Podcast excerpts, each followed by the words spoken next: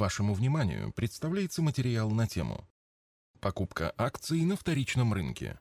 Это вложение в бизнес». Представьте, собралась компания людей и решила сыграть в карты на деньги. В процессе игры не было создано новых денег, просто произошло перераспределение денег от одних игроков к другим. Хотя тот, кто выиграл, считает, что он заработал. Примерно то же самое происходит в казино, спортивных тотализаторах, на срочном рынке и Форексе. Единственное отличие в том, что часть денег игроков переходит организатору в виде комиссии. А что происходит на фондовом рынке? Люди приходят туда с деньгами, которые они как-то и где-то заработали. Покупают и продают акции, также платят комиссии бирже и брокерам, также происходит перераспределение денег между ними. Покупка акций на вторичном рынке, то есть у предыдущего владельца, не приносит никаких денег для самой компании. В чем отличие? Многих даже не интересует, чем занимается компания, акции, которые они покупают. Распространено мнение, что покупка акций никак не связана с владением бизнесом. В этом материале мы постараемся дать ответ на вопрос, является ли покупка акций на вторичном рынке вложением в бизнес и как она влияет на бизнес. Когда спрашиваешь у любителей Форекса или срочного рынка, откуда они взяли стартовый капитал для спекуляций, то чаще всего оказывается, что это ранее полученная зарплата. Даже если они взяли в долг или просто играют деньгами знакомых, это тоже зарплата, только заработанная другими людьми. В принципе, то же самое можно сказать и о тех, кто покупает акции.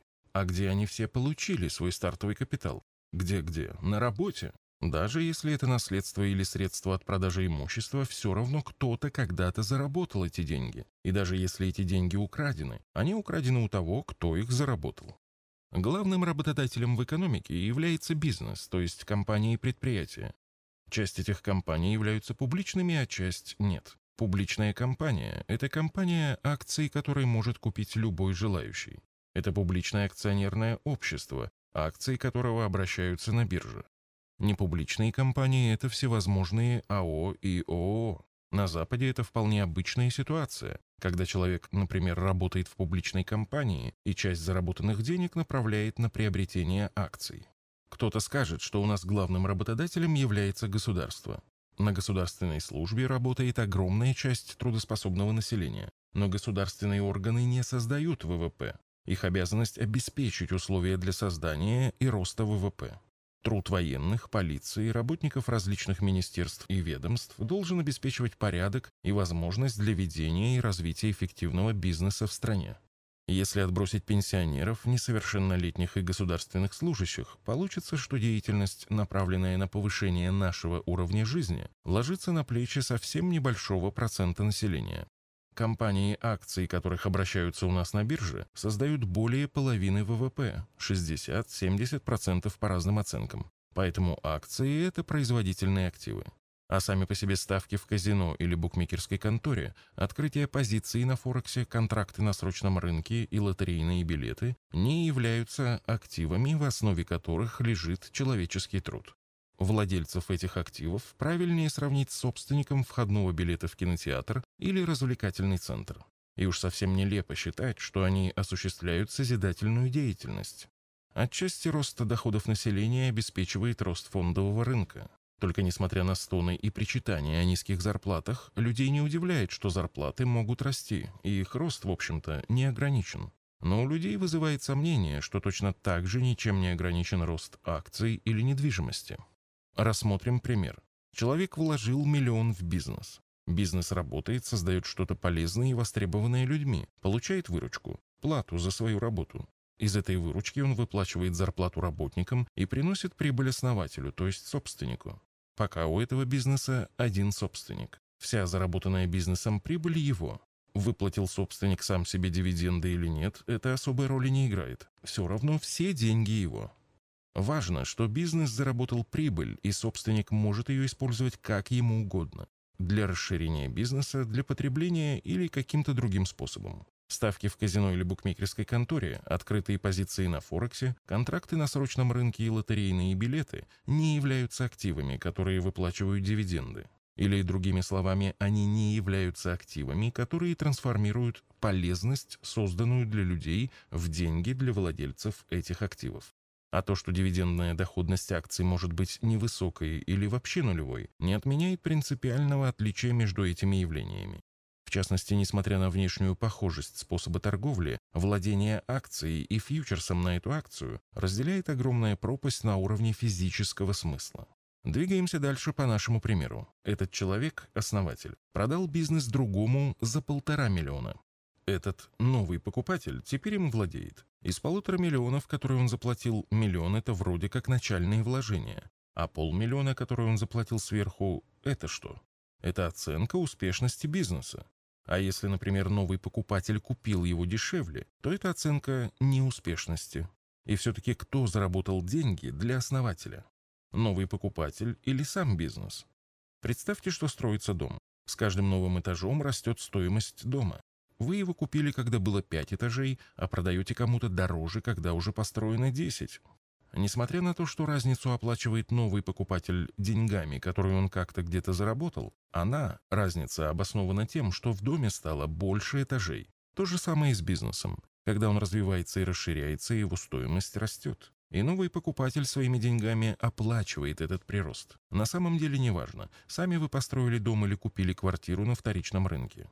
И в том и в другом случае вы вложили деньги в недвижимость. Когда меняется ее стоимость, новый покупатель покупает ее, не задаваясь вопросом, сколько вы заработали на этом вложении и почему он должен оплачивать разницу. То же самое происходит на фондовом рынке, только вместо свидетельства о собственности на недвижимость у вас акции. В случае покупки бизнеса целиком не возникает сомнения, что новый покупатель, купив бизнес у предыдущего владельца, сделал вложение в бизнес. В этом месте наши оппоненты, те, кто не считает покупку акций на вторичном рынке вложением в бизнес, обычно говорят, конечно, ему же принадлежит 100%, он хозяин. Считается, если меньше 50% плюс одна акция – это не хозяин. То есть, если купил контрольный пакет, это вложение в бизнес, а если нет, то это как? Давайте продолжим нашу историю. Новый покупатель решил расширить бизнес. Для привлечения капитала он провел IPO в результате которого у этого бизнеса появилось тысяча новых акционеров. Допустим, что при этом участникам IPO принадлежит 20% этой компании, а 80% принадлежит нашему покупателю. Он купил бизнес на вторичном рынке у основателя, то есть напрямую в бизнес не вкладывал, а участники IPO вложили деньги напрямую, но контрольным пакетом не владеют. К сожалению, благодаря народным IPO у населения сформировался очередной негативный стереотип. Любое приобретение акций, хоть в ходе IPO, хоть на вторичном рынке, надо оценивать с точки зрения соотношения цена-качество и стараться понять, по какой цене целесообразно это делать. Естественный мотив любого предприятия – продать свои акции на IPO как можно дороже. В этом им помогают многочисленные инвестиционные банкиры. Их комиссия зависит от цены, по которой они смогут продать акции покупателям. Зачастую в ход идут завышенные оценки перспектив будущей деятельности предприятия. Мы в УК Арсагира в большинстве случаев не участвуем в IPO, так как очень часто цена является завышенной. Скорее всего, потом, рано или поздно, цена IPO будет превышена, но терять это время неправильно. Кстати, возможность прямого привлечения денег в бизнес, который создает полезные продукты, платит налоги, выплачивает людям зарплату и зарабатывает прибыль для собственников посредством дополнительной эмиссии, это еще одно важное отличие такого актива, как акции отсрочного рынка, казино, форекса и тотализаторов. Еще один аргумент наших оппонентов. В законе об акционерных обществах не говорится напрямую, что акционер – это собственник компании. Акционер – это собственник акций, а акция дает право на управление, голосование, дивиденды, часть имущества при ликвидации. А какие еще функции, вытекающие из права собственности, вам нужны? Прийти и в любой момент забрать домой какой-нибудь станок? Часто люди путают права собственника и права единоличного собственника. И если человек не обладает правами единоличного собственника, то он и собственником себя не считает. Это уже скорее психологическая проблема. Да, единоличным собственником быть комфортнее и приятнее. В своей квартире что хочешь, то и делаешь, а в коммунальной квартире приходится согласовывать свои действия с другими жильцами. Единоличная собственность – это огромное преимущество, но это и недостаток. В одиночку гораздо труднее запустить большой масштабный бизнес. Принципы работы акционерного общества как раз заточены на совместное владение бизнесом большого количества разнокалиберных акционеров. Это юридическая конструкция, которая развивается сотни лет и впитывает опыт огромного количества различных деловых ситуаций. Идеальной защиты своих прав не имеют ни крупные, ни миноритарные акционеры. Но пока это лучшее, что человечеству удалось придумать для реализации совместных проектов и объединения усилий и ресурсов большого числа людей. Бессмысленно отрицать тот факт, что, владея разным количеством акций, люди могут оказывать разное влияние на деятельность компании. И это нормально. Другое дело, что могут быть злоупотребления со стороны крупных собственников, но это не исключает миноритариев из состава владельцев бизнеса. Большая доля акций – это возможность принять решение, которое будет распространяться на всех, а не решение в свою пользу. Так, в ТСЖ жильцы принимают решение направить деньги, например, на благоустройство детской площадки, а не на ремонт подъезда. Кому-то, у кого нет детей, это решение может не понравиться, но это решение для всех. А вот решение направить деньги, например, на ремонт частной квартиры номер 13, где проживает председатель ТСЖ, будет явным злоупотреблением. Возможность покупки, а точнее возможность продажи акций на вторичном рынке – это огромное преимущество, которое придумано человечеством. Это механизм, позволяющий бизнесу жить. Представьте ситуацию, когда нет такой возможности. Основатель создал бизнес, развивал его, получал прибыль, а потом решил уйти на покой. Если бы он не имел возможности продать свой бизнес, то его пришлось бы ликвидировать. Зачем ликвидировать бизнес, который приносит пользу? Акции позволяют продавать бизнес не целиком, а по частям. Количество людей, готовых купить часть бизнеса за небольшие деньги, гораздо больше, чем людей, готовых купить бизнес целиком. Поэтому, продавая бизнес по частям, первый владелец может это сделать по более интересной цене. Жизненный цикл бизнеса будет ограничен периодом его полезности для людей, а не сроком, в течение которого его первый владелец готов им заниматься. От этой возможности, кстати, зависит и качество жизни людей. Представьте себе автомобильное производство, которое зависит от того, какое время его владелец готов им заниматься. Захотите вы купить автомобиль в компании, которая может закрыться по причинам, зависящим от персональной жизненной ситуации ее владельца. Чем выше ликвидность вторичного рынка компании X, то есть чем проще стать владельцем ее акций, чем проще перестать быть владельцем ее акций, тем лучше для всех. Кстати, ликвидность вторичного рынка – это один из многих факторов, определяющих стоимость самой компании. Конечно, совершая ежеминутные спекуляции с акциями, человек не считает себя владельцем. Но на самом деле это чисто психологическая проблема – считать или не считать себя владельцем. Спекулянт все равно становится владельцем и вкладывает деньги в бизнес, пускай всего лишь на несколько минут. В результате этих операций часть денег других участников переходит к нему или от него. На коротких интервалах размер переходящих денег определяется краткосрочными колебаниями спроса и предложения. Но на длительных временных интервалах хаотичные на первый взгляд колебания формируют картину, в которой очень хорошо видна зависимость между стоимостью акций компании и экономическими показателями ее деятельности. Давайте рассмотрим еще один выраженный случай. Представим компанию, владельцами которой являются группа спекулянтов, допустим, из тысячи человек, и их количество не меняется. Допустим, они все отчаянно спекулируют и владеют акциями от нескольких минут до нескольких дней. А компания в это время работает сама по себе и показывает хорошие результаты. Допустим, за три года ее стоимость вырастает в два раза. Для каждого из этой тысячи можно посчитать суммарное время владения определенным пакетом акций, и оно будет немаленьким, хотя при этом они не считали себя собственниками.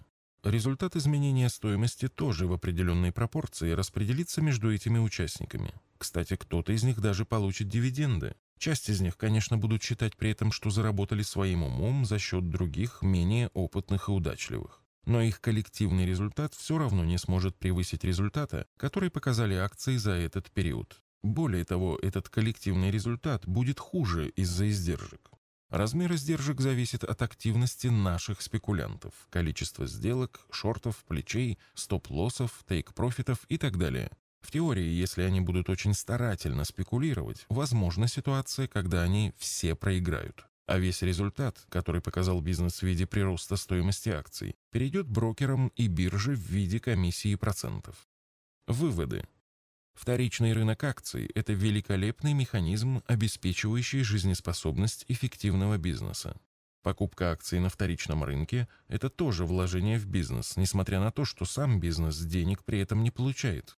Вторичный рынок определяет возможности компании привлечь деньги на IPO для развития, Кроме того, вторичный рынок позволяет осуществлять выкуп акций самой компании, что по своему физическому смыслу очень близко к выплате дивидендов.